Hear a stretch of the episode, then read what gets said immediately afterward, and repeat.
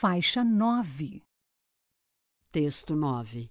Avó, eu tenho medo. Está com medo de quê, menina? Eu não estou com medo, avó. Eu tenho medo. Abana o fogo a avó. Cinzas espalham-se no ar. Levemente pousam na trança da avó.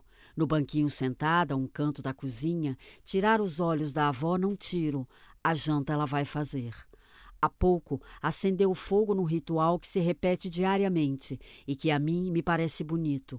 Carvões e gravetos arrumados ao fundo da boca do fogão de barro e sobre eles o querosene jogado. Por fim, o fósforo. E uma pequena chama faz-se labareda, amansada logo depois.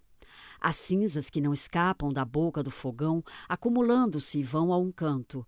Quando terminar a janta, terá de removê-las a avó, tarefa que eu gostaria de fazer e de muito bom gosto faria, mas a avó nunca deixa.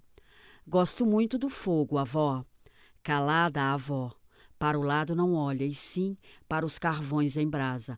Avó, eu sempre tenho medo, sabia? Calada a avó. Eu sempre tenho muito medo, avó. Medo de chegar perto da cacimba, cair e morrer afogada. Medo de dormir só no escuro e das assombrações. Medo de cair. Avó, tenho sempre medo de escorregar e bater com a cabeça no chão. Medo de quando o avô chega e a janta não está pronta.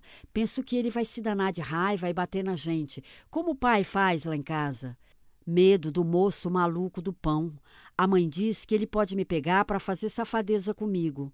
Medo de casa de marimbondo, eles ficam espiando a gente como quem não quer e querendo, e de repente avançam e deixam a gente toda cheia de calombo.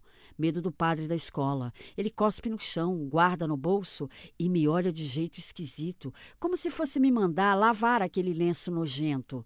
Medo da cristaleira, avó, da sua cristaleira. Sempre penso que ela vai virar por cima de mim e vai quebrar a louça todinha e eu vou me machucar feio. Tenho medo de tanta coisa, avó, mas tanta, tanta, até que você não goste nem um pouquinho assim de mim. Respirar, quase não respirei para tudo isso falar. Exausta, em direção ao fogão olhei. A avó lá não mais estava. Sobre a grelha, o pão d'água assava. A avó vi, estava no cômodo ao lado. Arrumava sobre a toalha de xadrez as canecas e os pratos na mesa grande de madeira rústica. Teria me escutado a avó? Talvez sim, talvez não.